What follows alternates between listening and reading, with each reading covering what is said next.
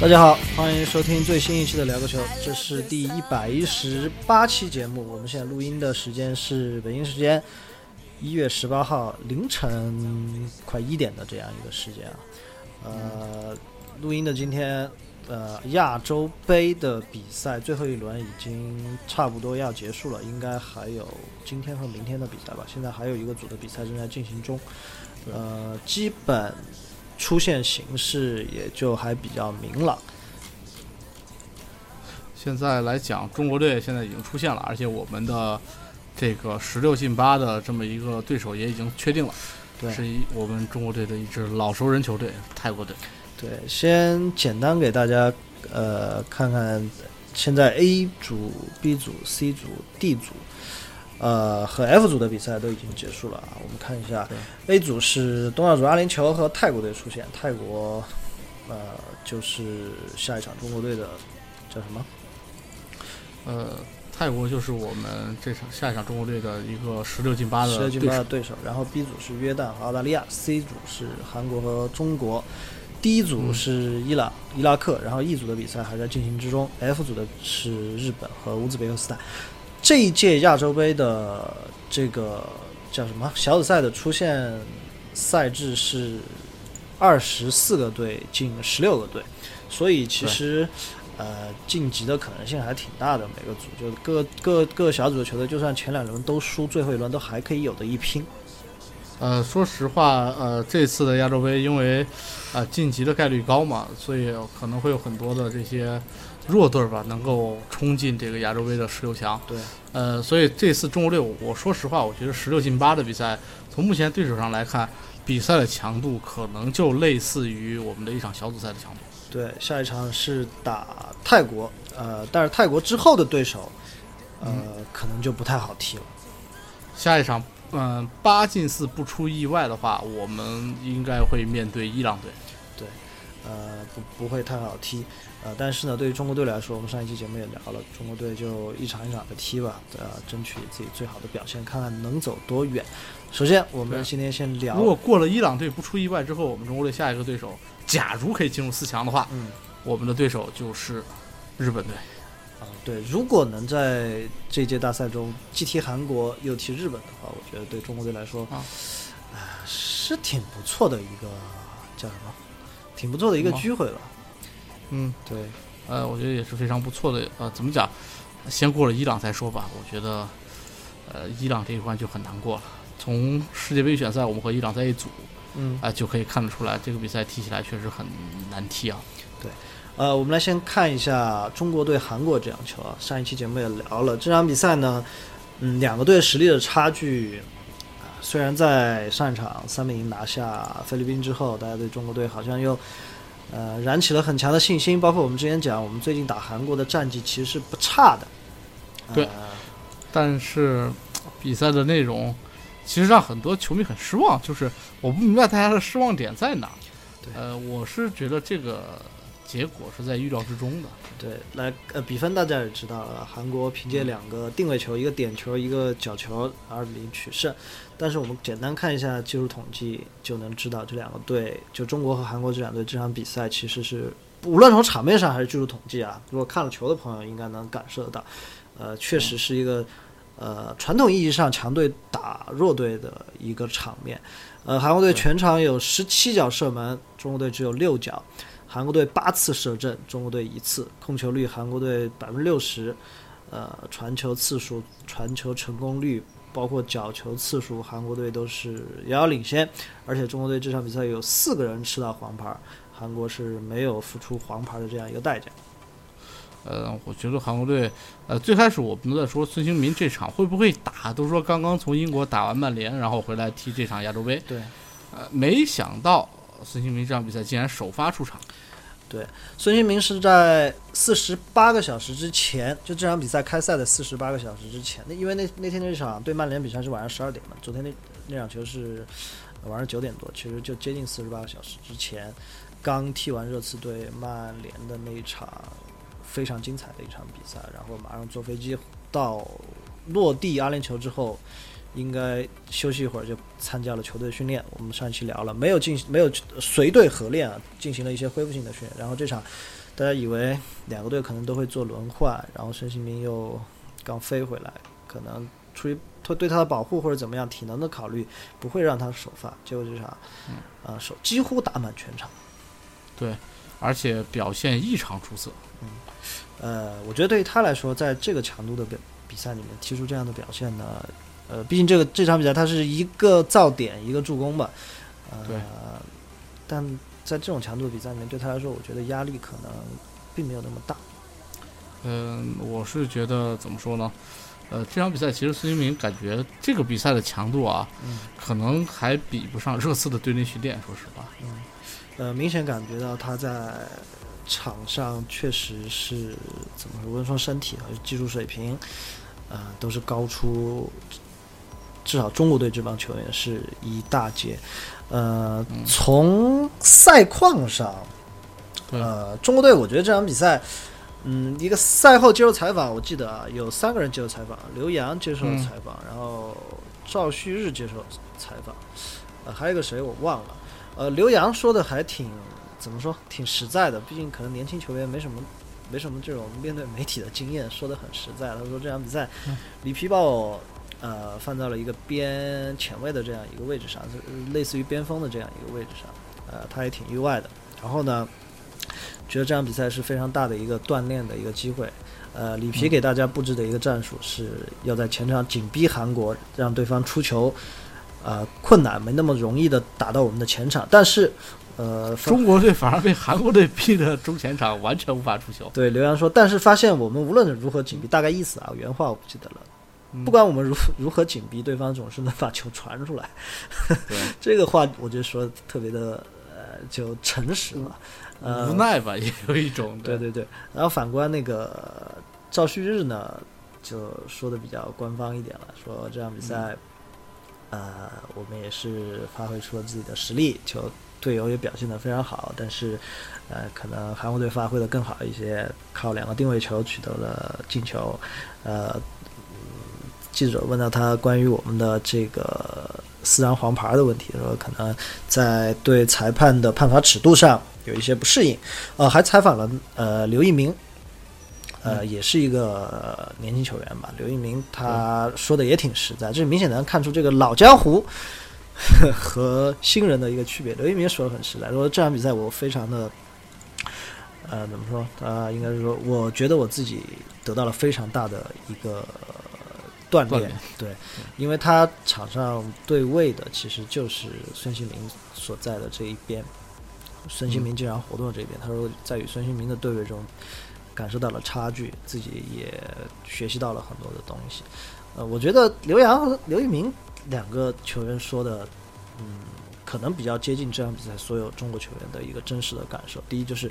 对方确实够强，我们对这真的就是踢不过。第二呢，对这些年轻球员来说，真的是一次非常宝贵的一个锻炼的机会，因为，嗯，你能让这种孙兴民这种现在在欧洲嗯，顶级顶级球员了吧，算是顶级球对啊员的这样一些顶球级员，球星，来在场上和你真正真刀真枪的来踢这样一场比赛的话，你特别是你和他在对位的情况下，和他对抗的情况下，这个在一个球员的职业生涯里面，呃，这样的机会其实是不多的。牢牢的抓住这一次机会，呃，如果自己悟性够高的话，确实能够得到非常大的一个提高。不过说实话，这场比赛里皮在赛后直言了我们和韩国队的差距，嗯，而且还而且还说了一个这个，他最后中国记者没翻译，但是英文上面翻译就是，中国上一场比赛呃世预赛之所以能一比零输韩国，是因为韩国那场孙兴民停赛，嗯， 对，然后主力都没上，上呃少了几个主力，所以导致呃这个中国队赢球。呃，其实说实话啊，这个比赛看了一部分之后，嗯你确实觉得中国队和韩国队目前确实差距是非常非常大。对，我不明，我刚才录节目之前，我上这个网站看了一下球迷们对这场比赛的一个评论，我不明白为什么有很多球迷，呃，在指责里皮的一个用人用人和这场比赛的一个安排。我觉得这场比赛和里皮没啥特别大的关系啊。首先，里皮这场球说实话，这个首首发摆出来之后，我本来以为郑智都会轮换的，嗯但是我没想到郑智这场比赛竟然首发了。嗯呃，所以看着这场比赛的这个安排，大家都知道，看一下和前两场比赛呃没有变的首发几乎很少的严俊凌嗯，呃，郑智第一场没有打嘛，所以只打了一场球，然后呃吴曦，其他的基本都换了，对还有张琳芃，对，还有张琳芃，其他基本都换了，就是一场轮换，对。顺便看一下我们的生力军如何，嗯呃，所以呃，给了这些年轻队员的一些机会吧，呃，因为毕竟像石科也好，刘一鸣，包括其实张琳芃现在这个年纪，嗯下届的世界杯，呃，三十三岁应该还能打嗯。然后包括严俊凌，呃，所以大量球员其实呃，包括刘洋也好，大量球员是可以打下一届的世预赛的，作为一个阵容的锻炼吧，我觉得是非常好的一个选择。对，呃，其实呃，包括赛前的一些布置，呃，但是呃说实话，呃，没想到差距呃有点大，确实是有点大。对，呃，这场比赛中国队给我比较惊喜的几个点啊，嗯，呃，第一是金敬道，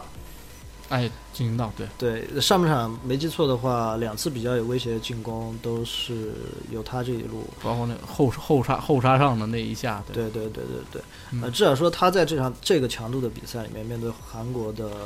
这这个强度，他自己拿得住球，对，而且是有怎么说，至少在心心理上是没有任何的问题，嗯只是说，比如说那个挺好的一个机会，啊，确实因为个人能力的一个问题吧，啊，对，那个那个单单刀算是半单刀球吧，一个机会对，。那是个人能力的一个问题，打不进呢也嗯很正常。那个球要打进了也是挺视野级的一个进球，对，不过说实话啊，金敬道嗯，大家都知道，一听这个名字就知道嗯朝鲜族的，对对，对对，搞不好在在场上 甚至还可以和韩国队员直接交流。呃，然后对中国队来说挺不利的一个点呢，就是这场比赛在其实我们呃吴磊已经出现伤病了啊，但是吴磊这场进了进了这个大名单，大名单，对，呃，下一场呢，感觉是应该能踢，然后一个挺不利的一个消息就是吴曦，呃，嗯，那他脚打门之后感觉是拉伤了，对他大腿后侧的肌肉的拉伤，呃，如果拉伤程度比较严重的话，可能会非常影响他之后比赛，因为那个位置的伤没办法加速恢复，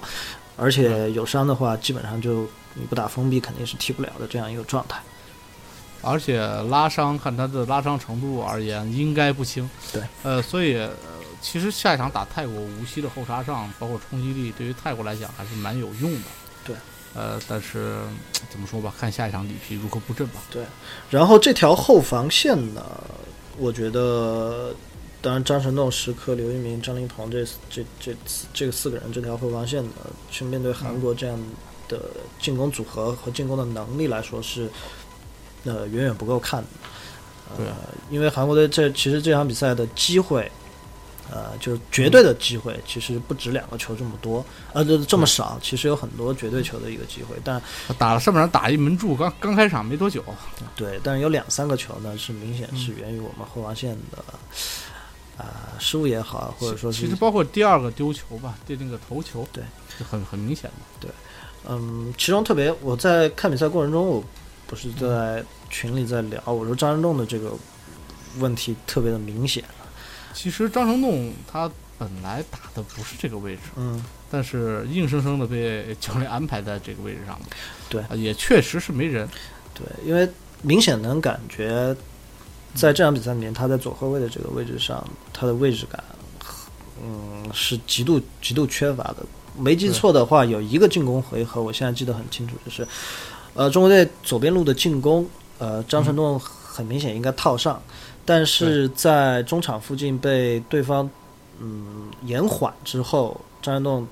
那个球其实应该拉回来到中场附近来嗯接队友的传球，然后再做推进，但是呃，那个球他应该是直接跑到了对方的后卫线后面，所以就白白的损失了一个出球的点。然后那个球回来之后的那次反击，张胜栋又不知为什么的呃压到了对方中场线附近，身后漏了巨大一个空档。那个球应该最后是。嗯，黄延初还是孙兴敏的前面拿球，还是形成了一脚挺有威胁的一脚打门，所以嗯可能他、他的这个位置，一个是他自己不太熟悉的，第二个对可能就是这条后防线之间的默契还是有一些的问题。啊、确实啊，而且不光这个原因，而且其实这场比赛的后腰赵旭日的表现也确实，呃，对，让让人怎么讲产生了很大的争议吧。其实上一场还不错，嗯但这场打韩国，赵旭日就可能是年纪的问题吧，嗯呃，确实面对着韩国的冲击，呃，基本上包括第二个头球应该就是压着他吧嗯，打的这个头球，呃，确实有些力不从心。对，包括郑智这场早早的被换下，因为嗯他和孙兴敏，孙兴敏的在呃韩国队这场比赛踢的一个位置，除除了他自己活动在自己比较熟悉的前场左路之外呢，他大量的回接拿球，呃，在四十米、五十米的这个区域来组织进攻，所以他和嗯郑智的对位是非常多的，包括那个点球，嗯，对，其实他他是先和郑智做了对抗，然后再被放倒的。放倒。他这样其比实赛那个那个点球就是完完全全的个人能力，对，对，这场比赛他和郑智的对位是非常多，呃，可能有三四次直接对话的过程中，确实郑智是完全呃没有一些嗯任何办法吧。嗯，啊，毕竟郑智年轻的时候身体素质还算比较劲爆，但是，呃，三十九岁了也对不能强求太多了。对对对，所以整体来说这场比赛呃就对于韩国来说，其实呃可能在第一个球打开之后，整个球队已经踢得很放松了，而且。几乎没有遇到中国队太大的一个抵抗。首先在进攻上，中国队是没有，除了我记得就是金英道的那个球以外，呃嗯，中国队就没有比较有威胁的进攻出现。啊、包括无锡嗯拉伤的那个球，呃，可能嗯是感觉有一些威胁的一些进攻。但防守上呢，中国队也没有给对方太大的一个压力。我觉得并不是场上这些球员不拼啊，呃但确实是这个、嗯、实力差距有有有一些大，包括韩国能在中场非常顺的来传导球、推进进对攻，呃，想快就快，想慢就慢，简单说就是这个意思。所以嗯对，呃，这个结果不意外，更多的是就像里皮说的，我们看到了我们和亚洲一流球队之间的差距到底有多大。上一期节目我们就聊到了这个问题，呃，就说到国足，其实现在我们认清楚自己的实力，我们现在就是亚洲二流。嗯呃，这这小组赛打三流的这个菲律宾嗯和这个吉尔吉斯斯坦，看得出来我们还是有优势，但是碰到亚洲一流球队，哎，确实我被冲击的几乎没有什么怎么说还手之力吧。对，韩国这边给我留下比较深刻印象的是，除了孙兴民以外啊，是他们嗯的这个中锋，黄一柱，对黄一竹啊，确实能能力劲爆啊，这个球员。呃、对，我觉得不了解这个球员、啊、多少岁啊？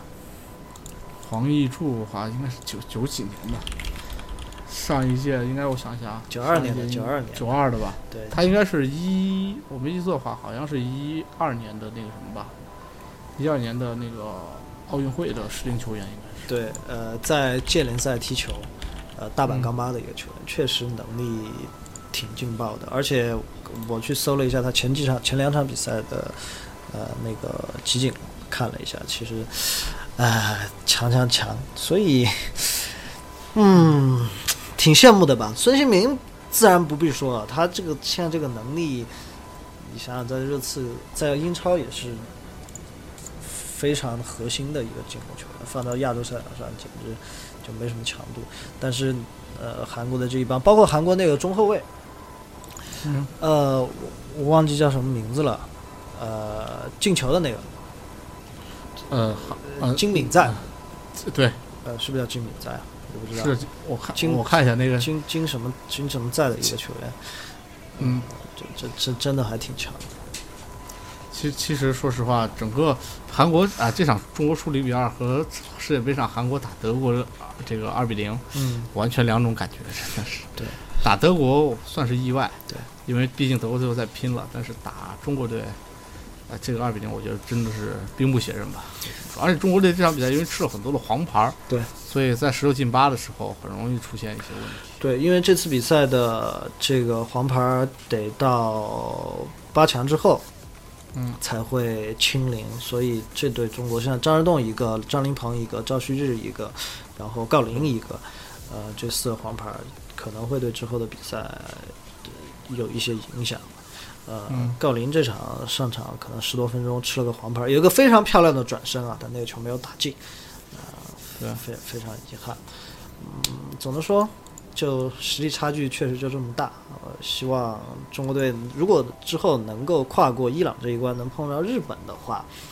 嗯，啊，我觉得也是也是一次对中国球迷来说，不过不管对中国球迷来说，还是对国家队这帮球员来说，特别是年轻球员啊，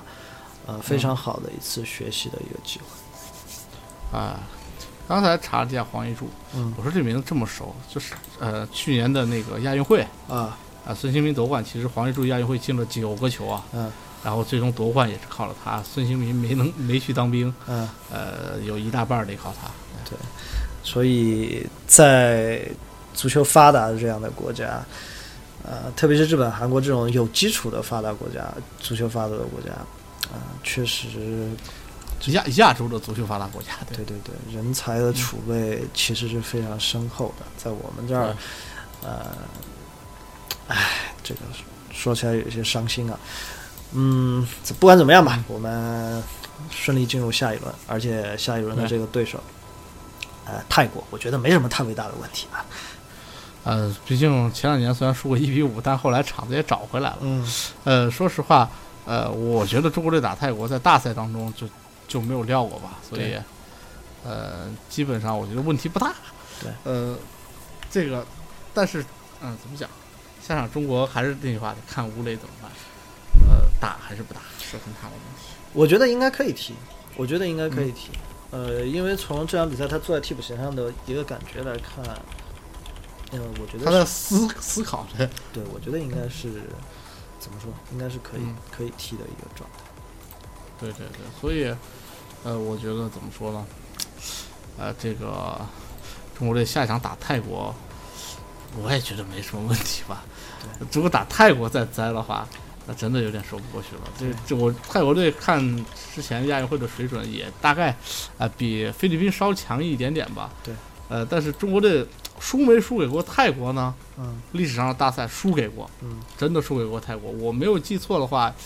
九零年的亚运会，嗯，我们中国在自己的家门口零比一输给了泰国。对，呃，九零年大家都知道是北京亚运会嘛，应该是中国有史以来第一次举办这样大赛的活动。嗯，呃，结果呃结果中国队在自己的家门口输给了泰国队，当时好像是很大的一个冷门。呃，中国队下一场比赛将在应该是一月二十号，呃，就对我们录音的后天来迎战泰国队。啊、大家到时候记得一定要关注，因为嗯，嗯，毕竟我们也有大赛可以看了。呃，其实我觉得里皮还挺怎么说？嗯，呃，虽然亚洲杯之后铁定会离开啊、但对是呃我觉得他给足了中国队这帮年轻球员的机会，包括现在还没上场的张修为。对呃，其实张修为打韩国是这怎么说，挺有一手的。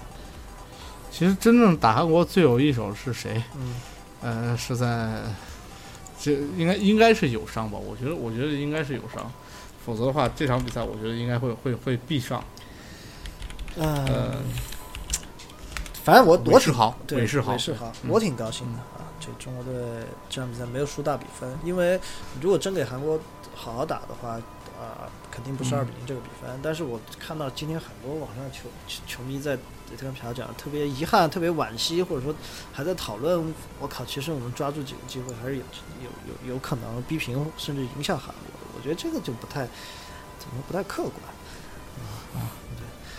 这对自身实力认知认知不足吧？我觉得还是呃，我们来看一下这个亚洲杯的射手榜啊。嗯，呃，对中国队吴磊和于大宝两球，呃，并列第五，呃，仅落后排名呃第一的这个呃第一的这个哥们儿已经那个阿里已经进六球了，对呃，没没没没什么特别大的机会，但是吴磊可以冲击一下射手榜前三嘛，对吧？对因为第二、第四个球，第第前三就三个球。我我们我们打泰国能能能刷得了进球吗？其实，因为大家知道泰国踢球的其实脚下速率很快，吴磊这样的球员嗯在打泰国的时候有太大的优势吗？不一定。嗯但是下场比赛，我觉得郜林的身体优势应该能发挥出来。对，哎，其实说实话，这场说到中国队的身体，记得詹俊老师发了一个说身体对抗中国队不太吃亏嘛，对吧？嗯，但是这场比赛其实中国其实我觉得还是蛮吃亏的，这个头球争顶基本就没赢过，我觉得对，不光是一点就从来没控制过，对包括定位球的防守，呃，包括之前黄健翔发了个微博在聊这个事情，说韩国如果这届大赛没能走得最太远，或者说韩国没能夺冠吧，简单地说，嗯呃，可能就是输在他们呃投球的这个问题上。但是看了一下，韩国其实投球并没有什么特别大的问题，毕竟还有一个应该还有一个一米九一米九多的一个中后卫。对嗯，而且而且在身体的对抗上，呃，嗯我们放到局部来看，就是球员和球员之间的身体对抗上，韩国是明显碾压中国的。呃，说实话，中现在基本上这场比赛的所有的一点，包括那些定位球，其实他们有好多个头球的机会，就是没有顶好。嗯，呃，如果在之后，呃，怎么说，多加演练定位球战术的话，以韩国现在这样的身体素质，呃，我觉得今年亚洲杯很有希望。但是，呃，说实话，中国的其实中后卫的身体素质还是不错的，但是现在在韩国里面比起来，我觉得对抗也算非常差的了。韩国现在基本上已经算是东亚三国里面身体素质最好的一支球队。呃，所以，嗯，其实别人的强是全方位的强嘛，不管技战术能对啊力还是身体能力。对，呃，我觉得很服气，就哎，服气说输的服气啊，对，输的很服气，二比零这个比分也完全是可以接受、可以接受的一个比分。嗯对呃啊，这个柯洁赛后在说啊，看了亚洲杯非常的生气。 这嗯个啊、当然围棋上我们还是可以和韩国好好玩一玩的。对对，呃，这是关于中国队亚洲杯的一个消息。然后今天晚上，今天晚上应该还有啊、我看今天晚上哦，明天明天二十号，嗯呃，十九号，呃，应该是比赛将会全部结束，然后所有的对阵将会出来。嗯，啊啊啊！中希望中国队，呃，下一场打泰国，给国足球迷带来一个好消息吧。呃，毕竟我看到已经很多中国球迷到现场去看球了。呃，这场对第三场，你明显看到球，呃，看台上基本上坐满了中国的球迷。好，差不多亚洲杯我们聊到这里，再聊一个刚刚发生的一个话题，也是我们之前谈到过，就是呃四川的这支呃问题重重的这支刚刚冲甲的这支球队安娜普尔纳。嗯嗯，在一一个小时以前，就我们录节目一个多小时以前爆出的消息是，因为在我们嗯上上期录节目的时候、说到这支球队应该是呃，压哨注册了下个赛季中甲的一个资格，但是在昨天，就是在呃压哨注册之后的那一天，突然网上爆出了很多消息，包括球队的这个最大牌球员陈涛在微博上嗯发微博，呃，暗示吧，嗯，可能这个事又得黄了，而且对啊表达出了非常遗憾和愤怒的一个心情，大概微博的意思是说，有如此好的教练，如此好的团队，呃球球球员，如此好的团队，但是，呃，四川足球就被两个人，呃，毁掉了。呃，嗯球迷就要猜这两个人是谁呢？呃，嗯猜来猜去，这支球队最大的两个人，可能一个是老板，呃，叫嗯何亚平，是叫何亚平吧？应该没，应该、嗯应该没记错。呃，何亚平。第二个呢，就是现在球队的经理，这个马明宇。嗯，所以昨天晚上所有的四川球迷，包括朋友圈里面，大家就在讨论这个事情，说我靠，这个好不容易有一支球队冲甲之后，呃，可能这个事情黄了。结果到今天晚上应该是八九点的时候，又有朋友在发最新的消息说，球队正在开会，包括所有的管理层和队员都在一块儿开会。嗯，结果在一个小时以前，应该会议现在结束了。呃，说是有四川籍的一个房地产企业，嗯，嗯大概传出了是一个四川一个叫蓝光的一个房地产企业吧，将会对啊百分之百的收购安纳普尔纳这支足球俱乐部，然后解决它的资金问题。嗯，也就是说又可以踢了。嗯，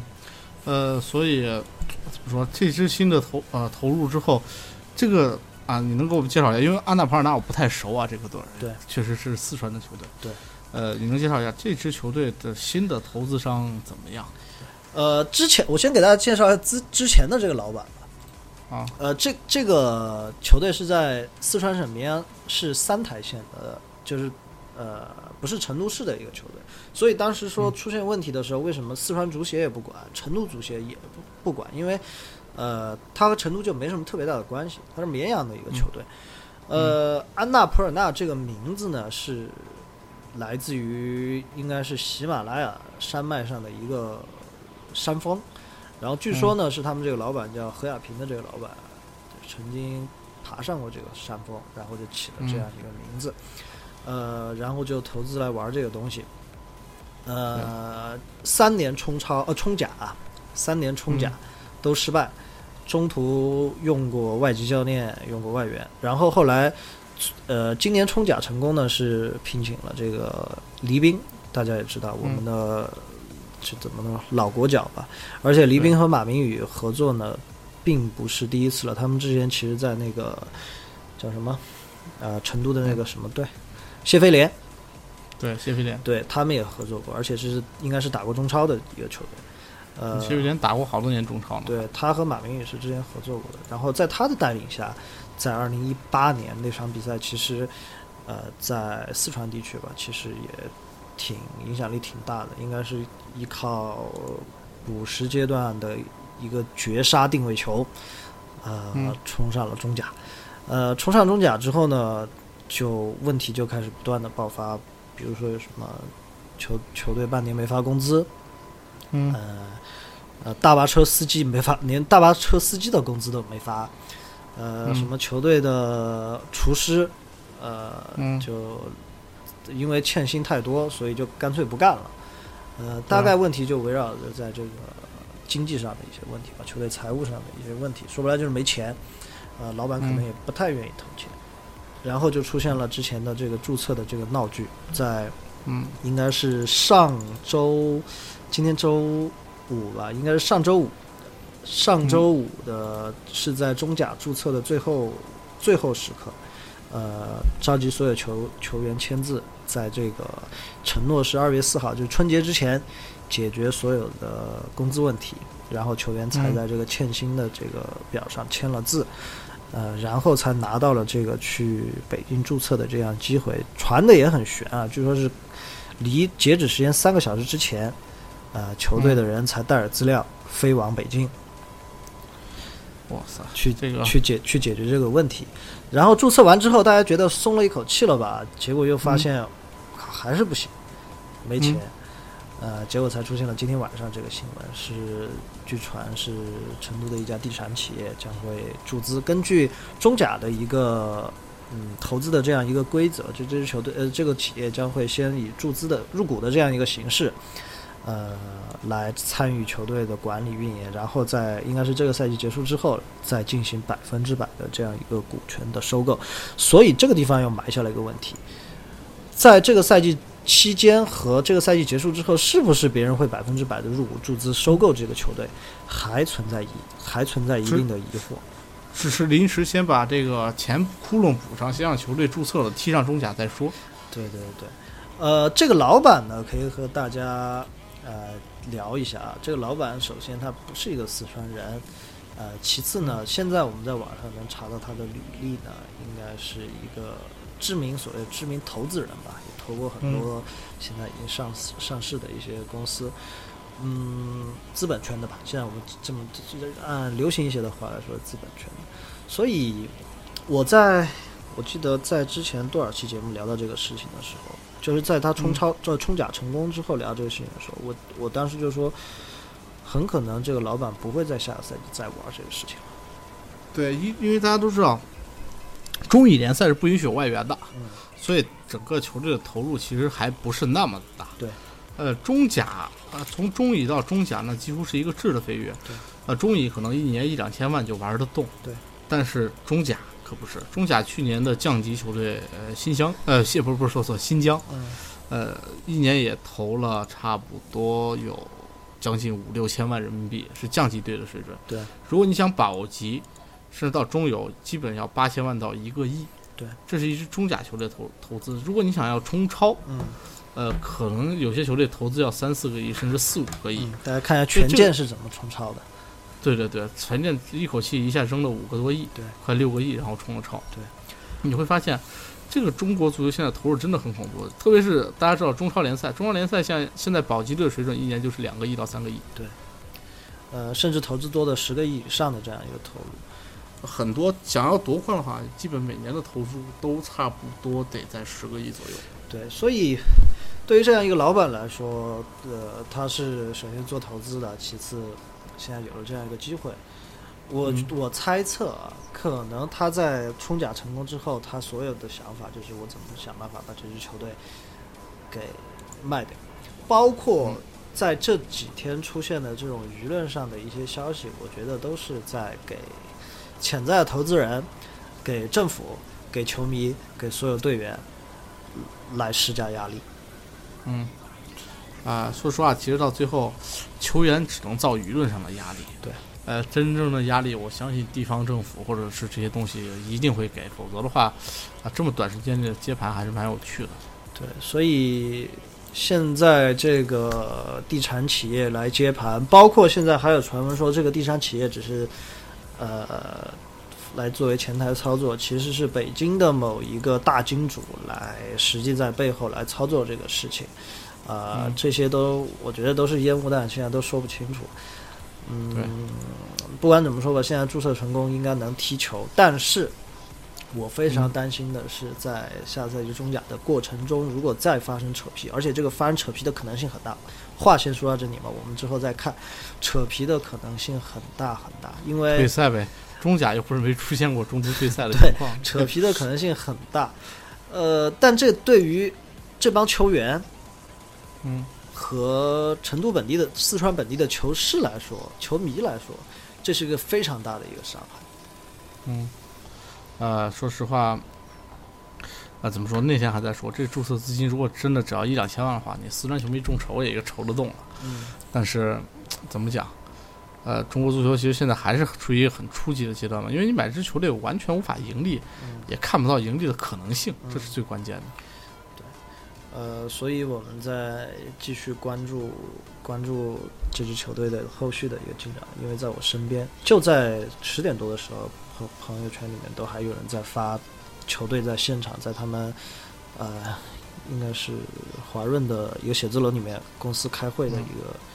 情景，还有很多球迷啊，很非常铁杆和忠诚的一些球迷守在俱乐部办公楼的楼下，嗯，在等待第一时间传出的好消息。虽然现在是确实是得到了一个呃比较妥善的一个解决吧，但是从这多次谈判的过程中，从我们一个啊、局外人的判断啊，我觉得就是其实这中间根本就没有谈什么工资、球队计划，一切都没谈，就是在谈这个球队啊、要转让的一个价码的一个问题。说实话，很正常，这就，呃，你不要把这个什么，你不要把这个，